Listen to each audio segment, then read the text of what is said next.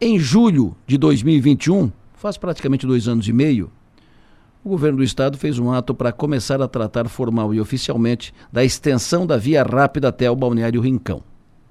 Estrada nova, larga, mantendo, preservando o modelo da via rápida para a chegada ao Rincão pela Zona Sul para quem vem de Criciúma ou da BR-101. Naquele ato foi autorizada a confecção do projeto e a Unesc foi contratada para isso. O projeto foi discutido, foi feito, ajustado e parou aí a conversa. Não avançou. Com a mudança de governo do Estado, então, o assunto ficou fora de todas as pautas e agendas. Isso é um passo atrás.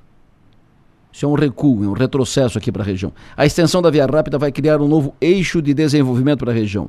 Vai estimular incremento na economia, com geração de emprego e renda.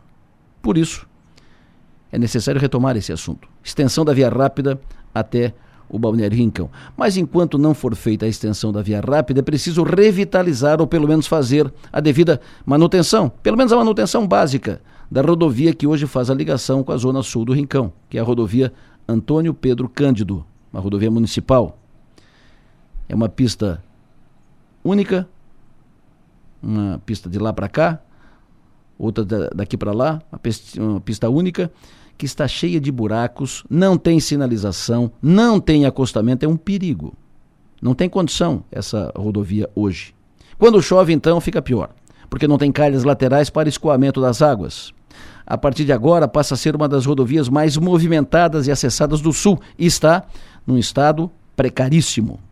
Como ela cruza comunidades já constituídas, áreas ocupadas por residências, negócios, empresas, alargar mais uma pista não dá mais. Seria a solução mais simples.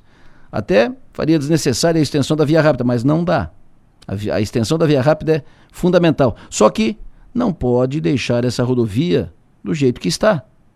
Além de perigo, é um desrespeito com o cidadão pagador de impostos. Pensem nisso então. E vamos em frente.